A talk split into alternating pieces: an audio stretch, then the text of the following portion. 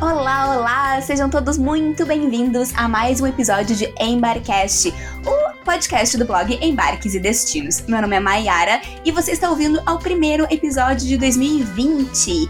Aliás, falando nisso, preciso pedir desculpas pelo meu sumiço no final do ano de 2019. Foi um final de ano bem conturbado, bem turbulento aqueles assim que parece que atropela a gente, nem, a gente nem vê passar.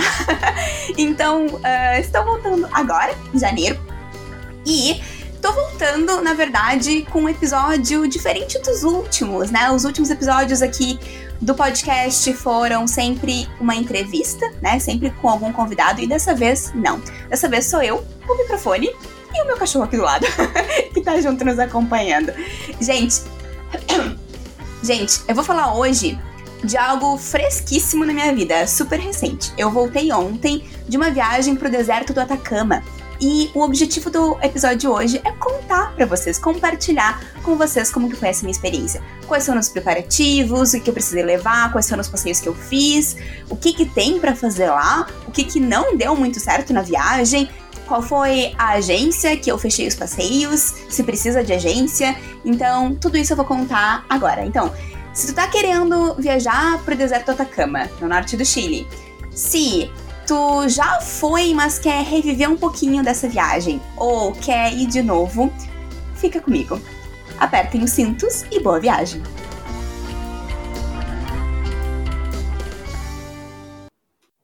Bom, para organizar nossa conversa aqui hoje, eu dividi o que eu tenho para dizer para vocês em quatro assuntos, quatro tópicos. O primeiro deles é sobre a região do Atacama.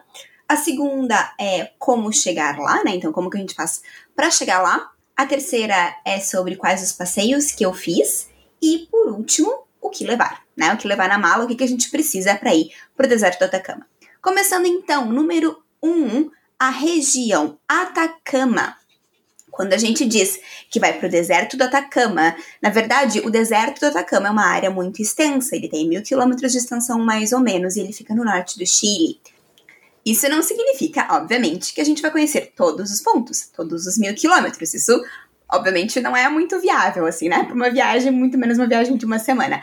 Então, geralmente, quando as pessoas dizem que vão para o deserto Atacama, elas estão se referindo à cidade turística de San Pedro de Atacama, ou São Pedro de Atacama, né, em espanhol e em português, que é uma cidadezinha pequena, um vilarejo é, que recebe turistas e é que a partir dali tem muitos passeios na região do deserto. Isso significa que eu não posso conhecer outros pontos do deserto? Claro que não. Mas é dali que tem uma estrutura já montada para que a gente possa conhecer o local. O deserto do Atacama, como o nome diz, é um deserto. E não só ele é um deserto, mas ele é o deserto mais alto do mundo e também o mais árido do mundo. Porém, a cidade de São Pedro de Atacama, ela é como se fosse um oásis. No deserto mesmo, né, em algumas regiões do deserto, ah, não chove, por exemplo, há mais de 500 anos. Não é o caso de São Pedro de Atacama. São Pedro de Atacama é, um, é uma região, então, como eu falei, né, como se fosse um oásis. Ali chove, inclusive vou falar depois como que isso afetou a minha viagem, porque choveu na minha viagem. É bizarro a gente pensar, tô indo para um deserto e chove. Sim, chove, certo? Ali nessa parte também nós temos lagunas, nós temos vulcões. Não é aquela ideia, talvez, de desenho animado ou estereotipada de um deserto de ser areia, areia, areia, areia apenas isso. Tem isso? Tem. Mas o mais legal, eu acho, já me adiantando aqui um pouco, é que a gente consegue conhecer paisagens diferentes nessa mesma viagem. Tem o deserto típico, entre aspas, né? Tem a areia, tem as dunas, as formações rochosas, mas também tem vulcões, tem lagunas, é, uma coisa de louco que eu vou contar um pouquinho para vocês hoje ao longo dessa conversa. Que mais então? Falei para vocês que era o deserto mais alto do mundo. Isso significa que a região, ali São Pedro de Atacama, está a mais ou menos 2.300 metros de altura. Dependendo do passeio que a gente faz, a gente pode chegar até 4.600. Quem faz escalada em vulcão, que é um dos passeios que dá para fazer, pode chegar até 5.000 metros de altitude. Gente, isso significa que para quem mora a nível do mar e, e, mesmo que não seja exatamente o nível do mar, mas quem não está acostumado com alta altitude, o corpo sente, o corpo sofre. Essa altitude parece que não tem tanto oxigênio, a gente inspira assim, parece que o pulmão não enche, é engraçado. Eu não, não sofri assim muito da altitude, tem gente que sofre bastante, vai de corpo para corpo, claro. Ah, tem gente que tem enjoo, tem gente que tem dor de cabeça forte, tem gente que tem calafrio. É importante a gente conhecer o nosso corpo, a gente respeitar o nosso corpo. Daqui a pouco levar uma farmacinha para aqueles uh, sintomas que podem ser mais uh, característicos. E numa farmácia de lá e ver o que, que eles teriam também para oferecer para mal de altitude eu não precisei tomar nada, assim, até porque não me deu nada mais sério. Mas o que eu senti uh, foi quando eu fiz passeios de mais altitude na hora de descer de volta. Então, digamos, eu tava 2,300 ali em São Pedro. Quando eu subi para até uns 4,500, 4,600 e desci de volta, aí sim eu me senti um pouco uh, tonta, né? Eu fiquei um pouco tonta e com mais dor de cabeça na volta. Mas é engraçado, porque no momento assim que a gente desce de volta até os 2,300, demora um pouquinho. Lembro que num deles eu tomei um remedinho para dor de cabeça e passou. Varia muito de pessoa para pessoa, né? Mas então, movimentos lentos. Lembra que tem ali menos oxigenação acontecendo. Então, faz movimentos lentos, não corre, não se apressa, toma muita água, muita água. O ideal também, quando a gente vai fazer passeios uh, de altitudes mais altas, é não uh, tomar bebida alcoólica na noite anterior. Então, digamos que teu passeio vai sair de manhã, né, de manhã cedo para algum lugar que vai a 4 mil e tantos metros de altura. Na noite anterior, não toma bebida alcoólica, não come carne vermelha e não uh, bebe uh, e não consome nada de laticínios e, e, derivados do leite, porque dizem que isso pode ajudar a ter enjoo, fermento o estômago, enfim, isso foi as dicas que me disseram. Isso é importante da gente saber também antes de ir para esse local. E por fim, então, vamos falar da temperatura. É um deserto, então é quente durante o dia e fresquinho durante a noite. Eu fui em janeiro, então janeiro é, é digamos, verão no Chile, porém é o que eles chamam lá de inverno altiplânico, eu já vou falar sobre isso. Mas é verão no país, né? É, não é, não chega a ser frio, frio à noite. O mais frio que a gente pegou foi em um passeio especificamente, que sobe até 4.300 metros de altura, que é o dos geysers, uh, que realmente lá em cima é sempre frio. Uh, em janeiro a gente pegou zero graus e quem vai mais no meio do ano pode pegar graus negativos de menos 10, menos 15, é, mas é só lá em cima, né? Na, nas outras regiões, eu já vou falar desse passeio depois, tá? Nas outras regiões não é, não é assim tão frio. Uh, mas, de novo, é um deserto. Isso significa que a gente tem que levar. Uh, já tô me adiantando, né? Mas a nossa mala ela vai ser tanto para roupas de calor quanto para roupas de frio. Tava falando da temperatura. Bom, que, acontece em janeiro, dezembro, janeiro e fevereiro? É o período de inverno altiplânico, ou também chamado de inverno boliviano, que é na época em que chove nessa região. Geralmente, na verdade, vem chuva mesmo em fevereiro, e não é uma chuva muito, muito. Ela não tem uma quantidade muito grande, né, uma, uma, um grande volume de precipitação. Porém, 2019, janeiro de 2019, finalzinho de janeiro até final de fevereiro, por cinco semanas, uh, foi um inverno altiplânico atípico em que choveu muito, mas muito. E eu, a informação que me foi passada lá pelos guias e pelas agências é que choveu assim a ponto de terem que evacuar turistas da cidade porque não tinha condições, não tinha estrutura para receber as pessoas, não tinha como fazer os passeios. Bem complicado. Foi a primeira vez que isso aconteceu, sempre a chuvinha era assim, era pouca e não interferia muito, ano passado interferiu de verdade. Esse ano agora, a chuva esperada, né? Era pra ter vindo lá, assim, pra fevereiro, metade de fevereiro, ela veio mais cedo, ela veio uh, na metade de janeiro, metade pro fim de janeiro, eu fui pra lá no dia 20, né? Cheguei 21, de 21 a 27 de. 21 a 26, desculpa, de janeiro que eu fiquei uh, no deserto do Atacama, e já estava chovendo na semana anterior. Só que essa chuva, ela foi ruim mais à noite, ela vinha, acontecia à noite, e durante o dia tinha um sol lindo, de, de rachar. Só teve um dia que ficou nublado durante o dia. Mas todas as noites, com exceção de uma, uh, foi, foi ruim em termos de não ter visibilidade do céu. Uma das coisas mais bonitas do deserto Atacama, dizem, que eu não consegui descobrir, é o céu, é a quantidade de estrelas que se consegue ver de lá.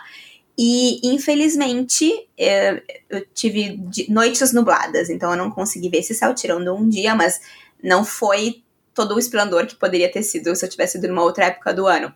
É, inclusive, eles têm um passeio que chama o passeio astronômico, que a gente vai, assim, mais lá pro meio do nada, e tem um guia que uh, um entendido de astronomia que vai nos mostrar e vai nos apontar as estrelas uh, com lasers e tirar fotos incríveis. Procurem, coloquem no Google Imagens para vocês verem do que eu tô falando. Uh, eu não pude fazer isso porque não teve visibilidade o suficiente à noite.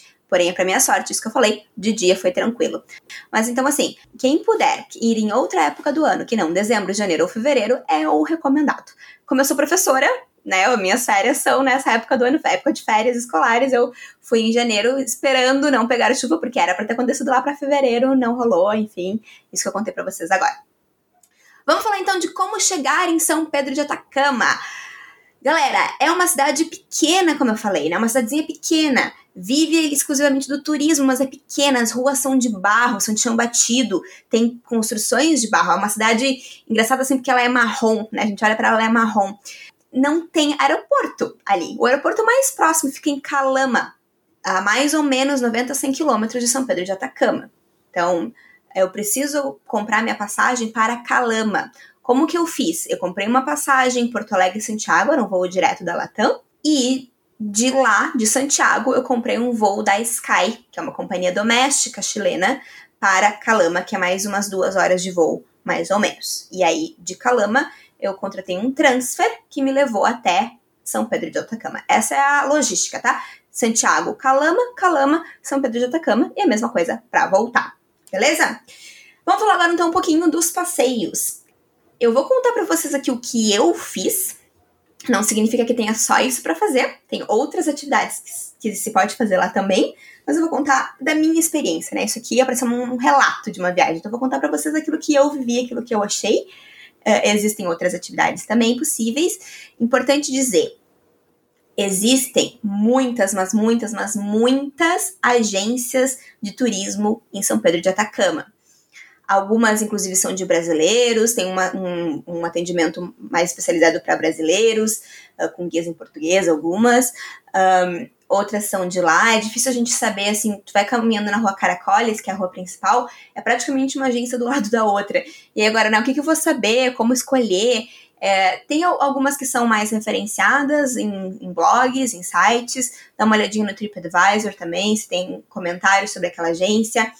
Um, muitas pessoas dizem para deixar para escolher a sua agência quando chegar, para poder negociar com eles, porque tem uma negociação sempre, principalmente se você faz todos os passeios com a mesma agência, eles conseguem fazer um valor especial para você. Eu não fiz isso, eh, eu fui conversando por WhatsApp com uma agência que foi indicação de uma amiga minha que já tinha ido. O nome da agência é Malco, M-A-L-L-K-U. Eles não têm uma loja física lá, eles atendem por internet, né? Então, por WhatsApp ou por Instagram. Quem quiser dar uma procurada, o arroba no Insta é malco, underline, atacama. Uh, ou no WhatsApp, se quiser, entre em contato comigo que eu passo o nome da pessoa que, né, que estava trabalhando lá, apesar de que isso vale se você está ouvindo mais ou menos agora na época que eu lancei. Se está ouvindo esse podcast daqui a muito tempo, eu não sei se essa pessoa ainda trabalha lá, mas aí você pode entrar em contato no Instagram, ok? Eu fiz Tirando um passeio, que depois eu vou dizer qual foi, eu fechei todos os passeios com a Malcolm. Algumas agências te buscam uh, no, na acomodação, a minha buscava apenas se fosse de manhã cedo, e depois a volta largava no centrinho, e se o passeio saísse à tarde, ele saía do centrinho mesmo. Uh, mas em nenhum momento levava de volta na acomodação. Algumas agências buscam e te levam de volta na tua acomodação. Obviamente que isso tem um, um, um preço a mais também, né? Bom, preciso fazer com a... Antes de eu falar dos passeios, eu sei que eu tô pra falar dos passeios, mas eu preciso fazer com agência. Olha, tem muita gente que faz muitos passeios por conta. Eu acho assim, uma coisa é a gente fazer um passeio por conta numa cidade grande, né, que vai ter bastante informação, ou que eu vou passear, caminhar na rua, mas ali é deserto. Ali eu acho mais hum, seguro fazer passeios com alguém que conheça as rotas, que conheça os caminhos e que vai poder me dar uma informação sobre aquele lugar para entender melhor onde que eu tô pisando, né? Porque, eu não sei, eu acho diferente. Se fosse uma cidade grande, eu vou pra uma capital, eu vou pra Nova York, eu vou sozinha, não vou com agência pra Nova York. Porque eu consigo me virar, porque eu sei como, é, como se faz pra andar de metrô, porque eu busco as informações por mim mesma. Mas ali no meio do deserto, eu achei melhor fazer tudo por agência. Tem gente que não faz, fica até o critério. Vamos falar dos passeios, então, finalmente, vamos lá. Galera, eu fiquei lá por cinco noites, né? Cinco noites deu cinco dias e meio, mas eu preciso dizer que o último dia eu estava completamente acabada e não quis fazer nada no último dia. Na verdade, eu teria um passeio que, ah, foi cancelado por causa da chuva, que seria Termas de Puritana, são umas águas termais, e por causa da chuva eles tinham fechado, né? Então tava fechado o meu passeio e eu não quis substituir por nada. Então tá, eu vou contar aqui pra vocês dos passeios que eu fiz. Eu cheguei lá numa terça, uh, uh, no fim da manhã, e já tinha um passeio no mesmo dia, então vai ter metade de terça, quarta, quinta, sexta, sábado, e é isso. E domingo eu voltei para Santiago e foi o dia que eu teria as termas e não fiz nada. Bora lá. Terça-feira, quando eu cheguei, uh, eu, o primeiro passeio que eu fiz foi um dos mais típicos, que se chama Vale de la Luna. É importante, quando a gente for uh, programar o nosso roteiro, pensar em passeios que vão aumentando gradativamente a altitude. Vale de la Luna está no mesmo nível de São Pedro de Atacama, né? Ali é uns 2.300 metros de altitude, mais ou menos. Esse é um deserto bem típico, tá? Aquela coisa assim de areias e dunas e formações rochosas amarelas, laranjas e, e vermelhas. ele tem esse nome, esse vale, ele tem esse nome porque imaginava-se que era assim que seria a superfície da Lua. Até porque, dependendo da época do ano, ele fica branco, branco uh, meio acinzentado, por causa do sal. É uma região que tem muito sal, então as pessoas imaginavam que era assim que seria a Lua e ficou o nome de Vale de la Luna. Essa é uma das teorias do, possíveis do nome, tá? Existem outras teorias também de por que é esse nome, mas esse foi o que me disseram. Então, uh, é um passeio de mesma altitude, é um passeio que sai às quatro da tarde, então é legal, porque eu cheguei ali perto do meio-dia, tive um tempo assim para descansar um pouquinho, né, do voo e tal, e o passeio saiu às quatro da tarde para voltar uh, no, no, no, fim do dia, no pôr do sol. Vale de la Luna foi o primeiro, então.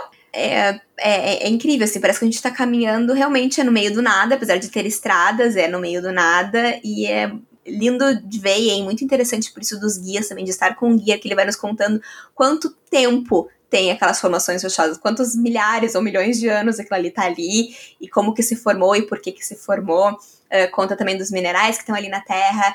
É bem cara, assim, entre aspas, cara de deserto, tá? Porque tem alguns que parece que a gente não tá num deserto.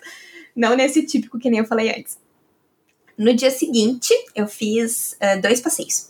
O primeiro de manhã eu não fiz com a Malco. É um passeio que chama Caravana Ancestral.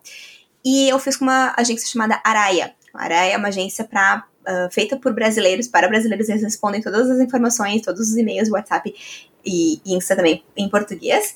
A Caravana Ancestral é um passeio que uma pessoa nativa ali do local uh, vem conversar com a gente sobre a sua cultura, sobre o seu povo, e junto ela traz lhamas. Então a gente faz um passeio que nada mais é do que caminhar com as lhamas. A gente vai caminhando, é realmente, gente, uma caminhada, a gente vai caminhando e ela vai nos contando a sua história, contando a cultura do seu povo, e eu, enquanto isso a gente vai passeando junto com as lhamas. É isso, é lindo, é de manhã cedinho, é muito gostoso de ficar pertinho da lhama, e realmente a ideia é só conhecer um pouco, né? Conhecer daquela cultura, conhecer daquele povo e passear com os animais, né? A gente não monta nos animais, não tem nada disso, é só dar uma, uma volta, assim, né? Num, mais ou menos num, num trajeto ali que eles costumam fazer frequentemente, a gente vai junto. É isso.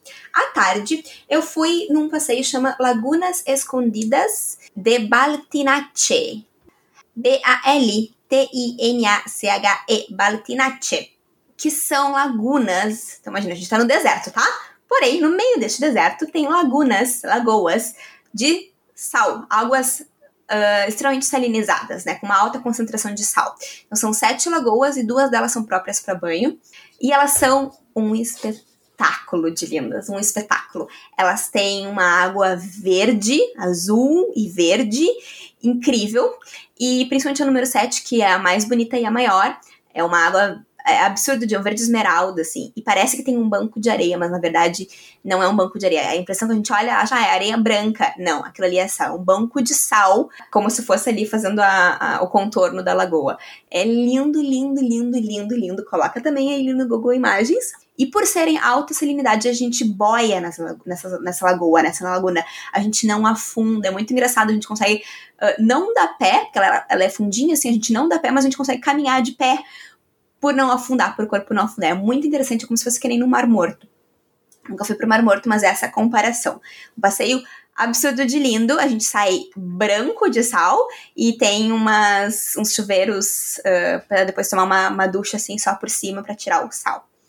Depois, No dia seguinte, eu fiz um passeio chamado Piedras Rojas e Lagunas Altiplânicas, que é um passeio em que a gente sobe. Uh, ao, a, é o primeiro que a gente realmente aumenta a altitude, né? Então vai até 4.500, 4.300, 600 metros de altura, de altitude. E é lindo. É, todos eles eu vou dizer que é lindo, praticamente. É um pouco redundante aqui. Mas aqui, é isso que eu falei antes, muda a paisagem, tá? Porque daqui esquece areia, esquece deserto uh, uh, marrom e, e vermelho. Não, a gente pega a estrada e vai subindo e passa por vulcões, ao lado de vulcões.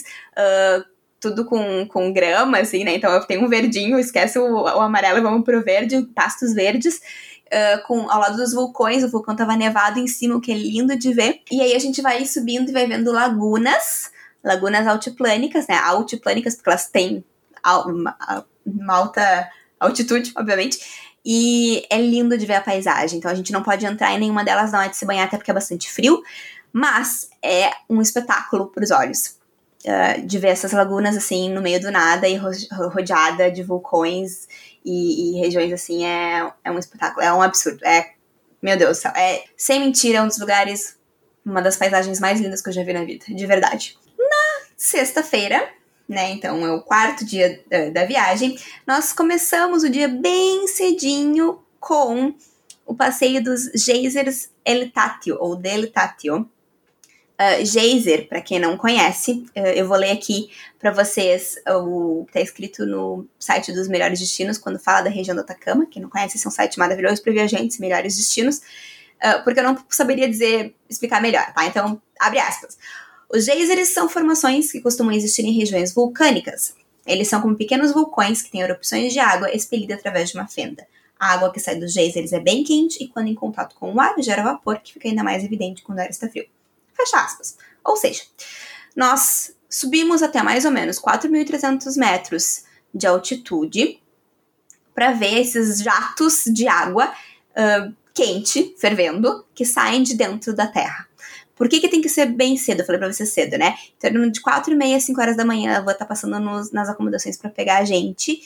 Uh, porque é quando a gente consegue ver melhor. Depois que o sol na, uh, tá, tá mais a pino, assim, que o sol tá mais forte, é, é, acaba esquentando o ar, então fica mais fumaçada. Não dá para ver tanto assim o jato saindo de dentro.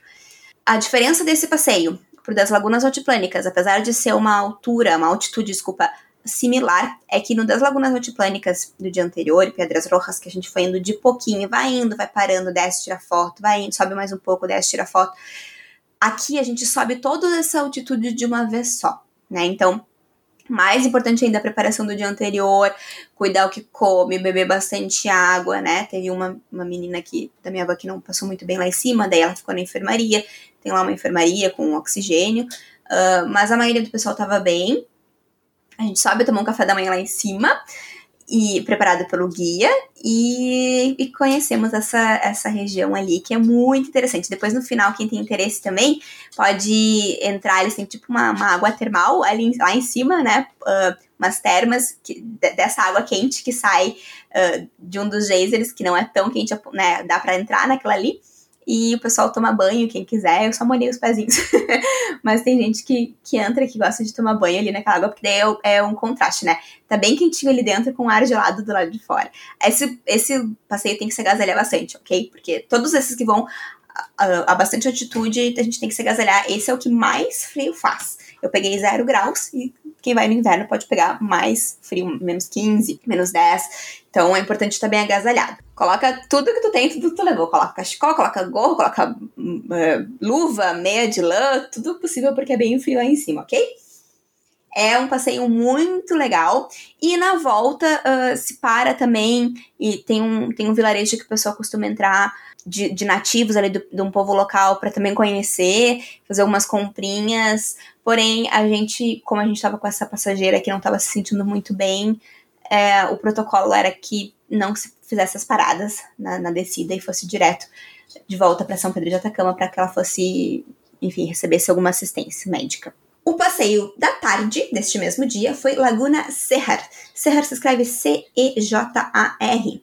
É um passeio que também é no mesmo nível eh, de São Pedro, então é um dos outros que a gente pode começar, né? Quem, quem quiser começar, ou no segundo dia com Laguna Serra também é uma boa. É uma laguna do estilo das escondidas, ou seja, ela é alta salinidade. São duas lagunas que tem ali, a Serra e a Piedra. Hoje em dia a gente não pode mais entrar na Serra, a gente entra na Piedra. E é então isso que eu falei, a gente daquele tipo de laguna que a gente tá boiando e não afunda. Porém, esse foi o único dia nublado que eu peguei.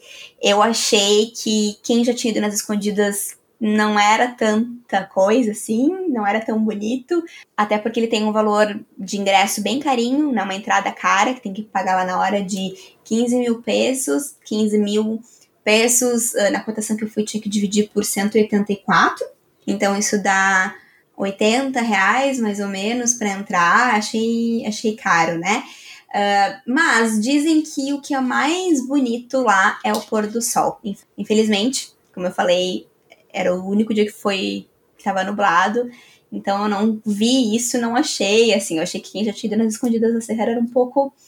Não tinha mais tanta graça. Mas quando eu postei isso no Instagram, muitas pessoas me responderam dizendo: não, mas era porque tava o dia nublado, tem que ver com o sol como é que fica. Então aí fica a sugestão, né? Se o dia tiver com sol, de repente dá uma chance. Eu não achei isso tão interessante para quem já tinha ido nas escondidas.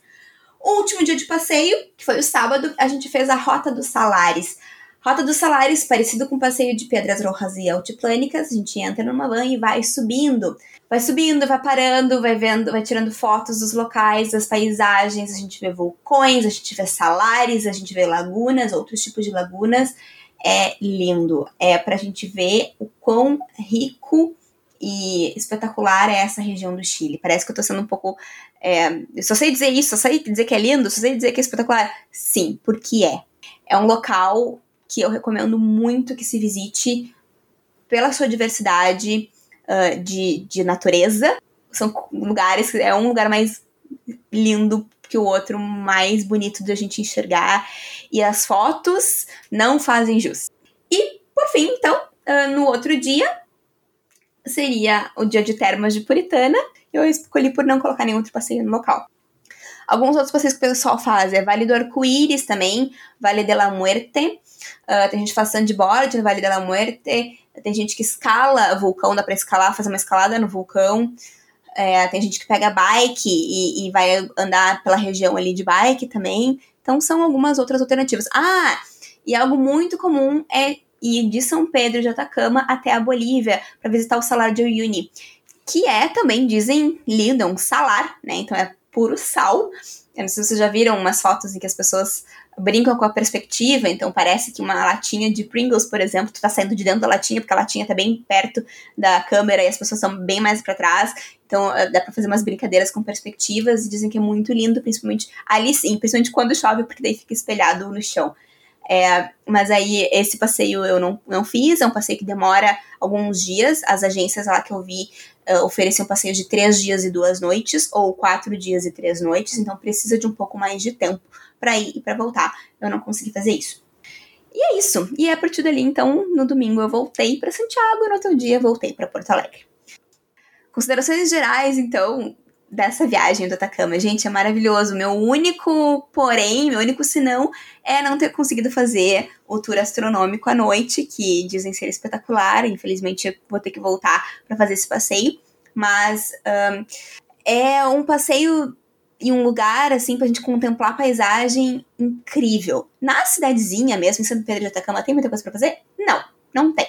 Mas a natureza ao redor compensa, é, é é demais, é demais, é demais, é demais. Eu recomendo muito. E se você for, então vamos para a quarta parte dessa conversa, que é o que, eu preciso levar. Primeira coisa, obrigatório, que documento. Para ir para o Chile, brasileiros podem ir apenas com sua carteira de identidade, desde que ela tenha sido emitida há no máximo 10 anos e ela seja em bom estado. Por exemplo, a minha carteira de identidade tinha sido emitida em 2008, eu fui em 2019, em 2020, aliás, então já passava mais de 10 anos, eu não podia ir com ela. Fui com o meu passaporte, que é uma outra alternativa, né? O RG ou o passaporte. O que, que a gente vai botar na mala então? Lembra, calor e frio. Né? Então eu vou levar uma mala bem variada para tudo isso, porque eu vou levar desde roupa de banho, maiô, sunga, biquíni, toalha de banho para entrar nas lagunas, até roupa bem de frio se for fazer o passeio do geyser, por exemplo, ou nos que eu subo mais altitude.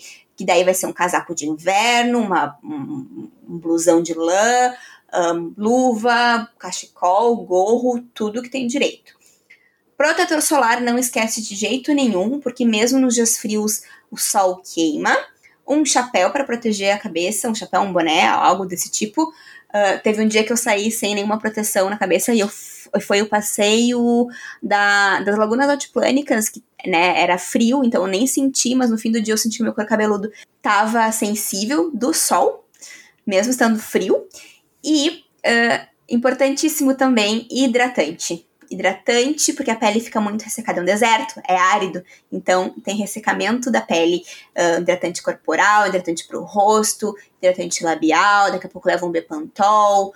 Uh, tem gente que sangra o nariz um pouquinho, então se quiser levar um sorinho fisiológico também, ou a forma como tu lida melhor com isso tudo. Mas uh, preparação para um lugar seco, ok? Bebe muita água, leva a tua garrafinha de água, dependendo da tua acomodação, pode ser que tenha ali para encher a garrafinha, uh, né? E não precisa ficar comprando tanto também. Então é, é, é isso, é uma, é uma mala. Se a gente tiver só com mala de mão, complica mais ainda, né? Porque eu tenho que levar numa malinha pequena, desde chinelo de dedo até calçado mais de inverno, desde biquíni até blusa de lã, enfim, mas é isso aí. Não precisa de calçado. Se você não for fazer uh, passeios muito assim por exemplo, escalada de vulcão, não precisa de um calçado de trilha. Eu não tive necessidade, ao menos, porque a maioria dos, dos passeios a van deixa a gente bem pertinho do local. A gente dá uma caminhada até, mas nada assim demais, né? Uh, mas uh, aí isso varia bastante dos passeios que você vai fazer também. Gente, é isso que eu tenho para contar um pouquinho da Atacama. Depois eu vou fazer um post no blog contando tudo isso em detalhes, vou colocar a questão de valores também, certo? Ai, mas é assim, eu Ainda tô encantadíssima com o local, eu não me canso de olhar as fotos que eu tirei. Ah, importante! Obrigatório, item obrigatório da mala, ou teu celular, ou uma câmera, ou algo para registrar, porque a gente vai querer olhar de novo e não dá para ir lá e não tirar nenhuma foto, né? Tirem fotos e façam vídeos e se encantem e compartilhem para as outras pessoas também irem e conhecerem essa região que é sensacional, sensacional. A gente vê flamingos, inclusive, tem várias das lagunas que tem flamingos. O flamingo chileno, ele não é aquele caribenho uh, bem vermelho, ele tem a sua cauda vermelha, é um pouco diferente. Tem uns outros animais que a gente acaba encontrando no, no caminho também, assim, nas, na beira da estrada. Tem uns que chama vicunhas, que dizem que a lã mais cara deles, mas eles estão protegidos, é proibido uh, caça, é proibido a criação, eles são animais livres. É como se fosse o camelo da América do Sul, só que menorzinhos. E é isso. É um, é um banquete para os olhos. A região do Atacama é um banquete para os olhos, basicamente. Eu vou ficando por aqui. Se tu quiser me mandar alguma mensagem, alguma, algum comentário, alguma pergunta, não fique encabulado. Pode mandar mensagem, contato, embarquesdestinos.com, pode me mandar mensagem no Insta, arroba no Face, ok? É o mesmo nome também, Ibéricos Destinos, e nos vemos no próximo episódio. Até a próxima. Tchau, tchau!